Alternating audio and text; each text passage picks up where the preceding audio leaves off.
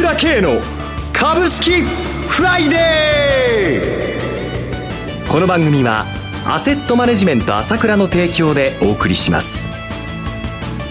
皆さんおはようございます。アシスタントの浜田節子です。朝倉慶の株式フライデー。パーソナリティは、アセットマネジメント朝倉代表取締役で、経済アナリストの朝倉慶さんです。朝倉さん、おはようございます。おはようございます。よろしくお願いいたします。ますそして毎月第3金曜日は、個別銘柄スペシャルのゲストといたしまして、経済評論家の山本慎さんをお迎えしてお送りします。山本さん、おはようございます。おはようございます。よろしくお願いいたします。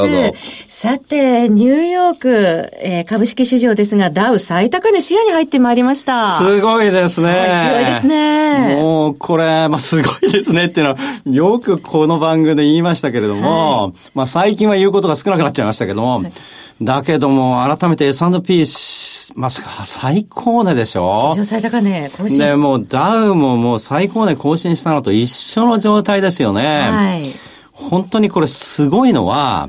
この状態でありながら最高値なんだ。しかもこの状態で金利を下げるんだよと。この意味が大きいんですね。えー、そこで株式マーケットへの資金流入活発化してきた。そういうことですよね。普通はやっぱり日本の相場もそうですけれども、えー、そのアメリカだって一緒ですよ。これはイランでね、えー、何が起こるかわからないし、ね、米中の問題だって何が起こるかわからないし、はい、次から次へと製造業の指標悪化してる指標が出ているわけでしょ、えー、ちょっと株を買うのはどうかなというような背景がありながらも、押し上げられてきちゃってるわけ。はい、なんでかっていうと、お金が山ほどある上に、一体じゃあその金、どこに行くんですか？この視聴者の人にも聞きたいですよ。え？どこに行くの？日本はマイナス金利でしょ？アメリカだって米国債どんどんどんどん下がっちゃって金利ないじゃないですか。一体どこに行くんですか？そういうお金が、やはり自然に入ってきちゃってるっていうのが、今の流れなんですよ。だから暴落説とかいろいろあって、確かに外部要因だけ見ると、何が起こるかわからない世の中だなっていうのはあるんだけれども、我々は圧倒的なあの資金の流動性のね、そういうこのジャブジャブの世界にいて、このジャブジャブ感がさらにすごくなっている世界にいるんだということも忘れちゃダメなんですね。行き場のないお金が株式市場に入ってきてその通りです。自然にそうなってしまうわけよ。なるほど。うん、また今回のアメリカの利下げが減速懸念の根強いアメリカ景気下支えするとの前向きな見方がどんどん優勢になってきているというところありますよね。うん、ただ、その、やっぱり現実にはね、もう利下げっていうよりも、えー、やっぱり本当のその株高の要因っていうのは自社株買いなんですよね。うん、今年も60兆円ぐらい自社株買いがアメリカはあるだろうって言われてますけど、はい、まあ日本は大体7、8兆円ぐらいじゃないのかっていうことなんですけどね。だけどそれだけ新規資金がドーンと株式市場に、まあ景気の見通しが悪くてもその入ってくると、はいやっぱりもう時給関係で上がっちゃいますよね。それはありますね。だから日本の企業だって、もう今年だって9兆円自社株買いだって言ってるんですよ。はい、日銀6兆円買うって言ってるんですよ。もうベースでそれだけあるわけじゃないですか。下支えがありますね。それでいてね、企業はまた儲かんなくたって内部留保山ほどあるわけじゃないですか。はい、あんまり弱気になりすぎるのは本当にそちらの方は危険なんですよ。うん、えー、だからベースを考えながら、まあ、不透明感はあるよっていうことをバランス取ってみるべきだと思いますよね。はい、俯瞰してみるということですね。さて、朝倉さん、朝倉さんの会社ずいぶん盛り上がってるそうじゃないですか。いや、もう、最近はこの相場っていうか、まあね、ええ、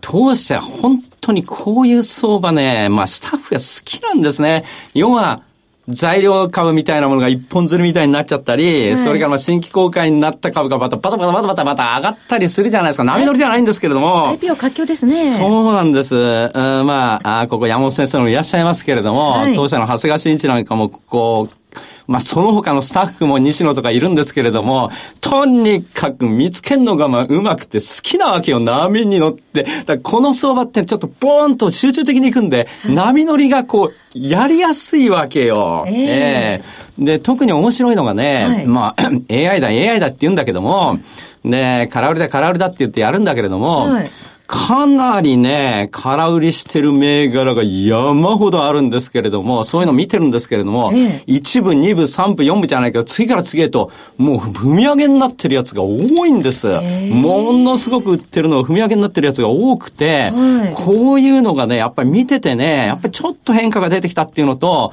まあそういうのに乗って面白みっていうか、まあダイナミックなんでね、はい、まあそれ、まあ楽しんでるっていうのは今の現状なんですけれども、で、その銘柄ですけれども、はい今日、じゃない、来週の月曜日、収録なんで、ええ、この長谷川新一も冴えてますから、はい、この銘柄収録、バチッと、月曜日言えると思いますんで。月間朝倉 CD ですね。そうそうそう、こ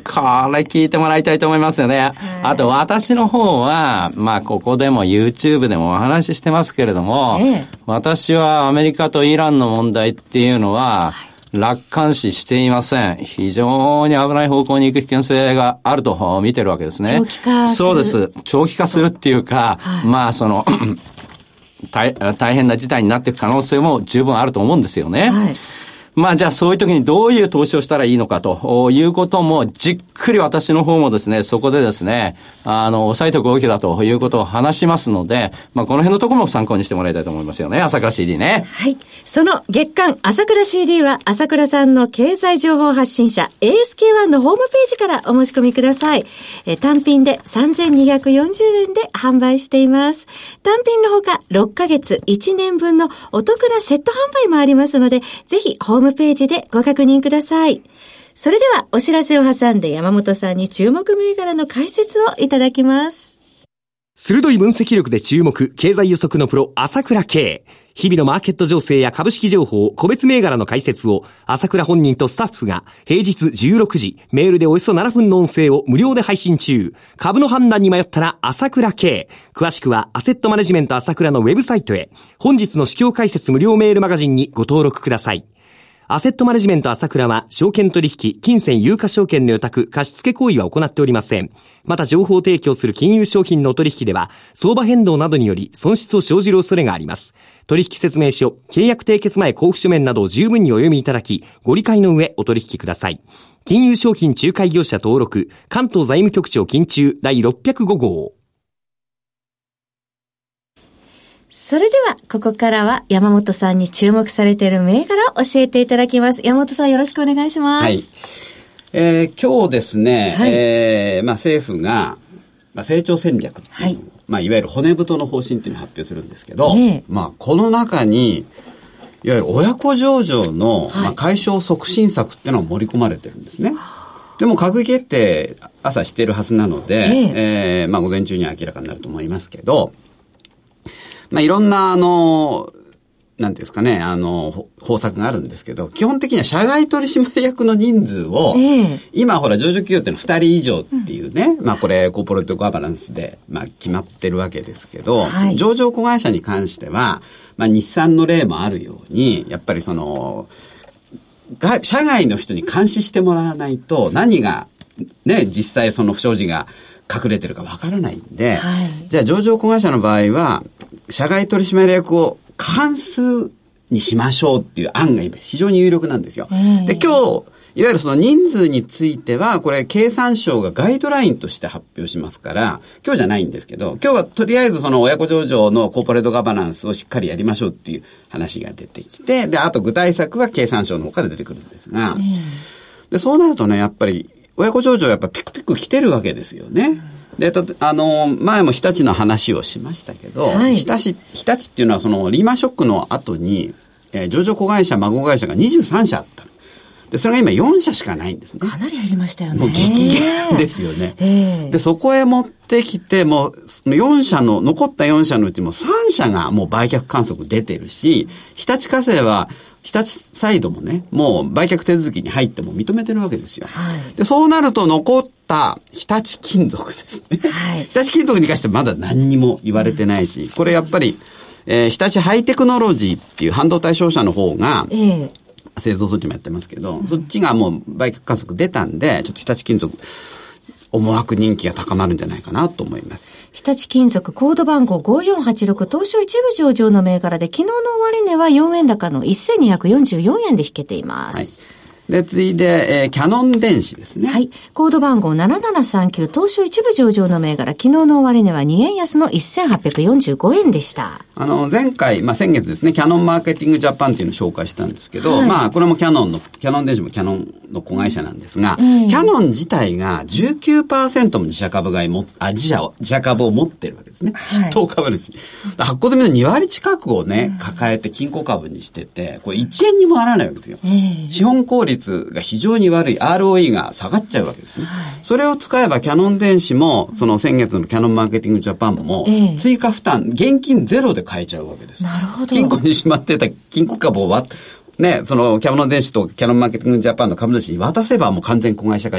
されて、はい、外部株主に流出している利益が自分の利益になりますから、これ効率がかなり上がるんじゃないかなと思いますね。はい。で、続いて、えー、コンテック。はい。コンテックコード番号6639東証2部上場の銘柄です。昨日の終値5円高の1390円でした。これはあの、まあ、立体自動倉庫とかをやってる大福。はい、まあ、これあの、物流の今巨人っていうふうに言われてますけど、えー、えーファーストリテイリング、まあユニクロですよね。あれのその世界最大の立体自動倉庫を、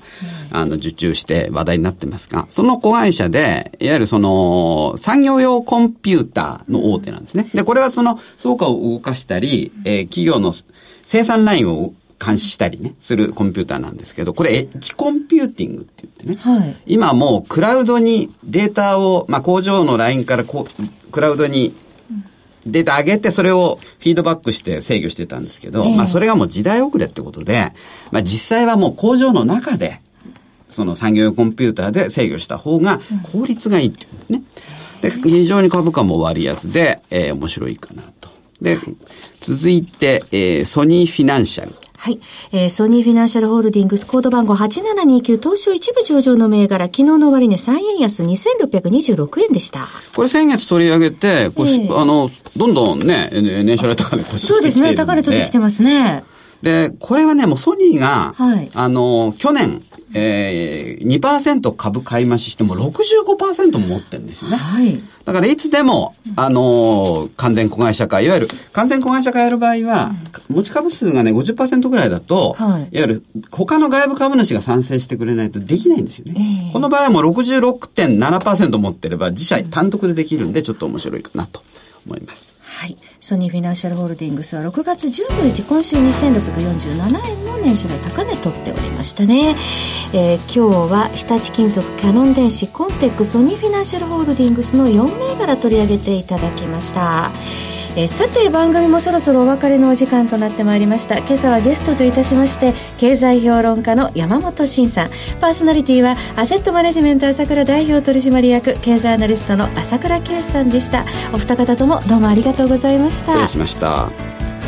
私朝倉慶が代表を務めます。アセットマネジメント朝倉では SBI 証券楽天証券証券ジャパンウェルスナビの口座開設業務を行っています。私のホームページから証券会社の口座を作っていただきますと週2回無料で銘柄情報を提供するサービスがあります。ぜひご利用ください。それでは今日は週末金曜日。頑張っていきましょう！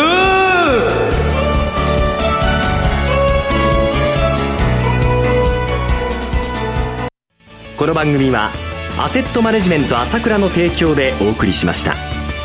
最終的な投資判断は皆様ご自身でなさってください。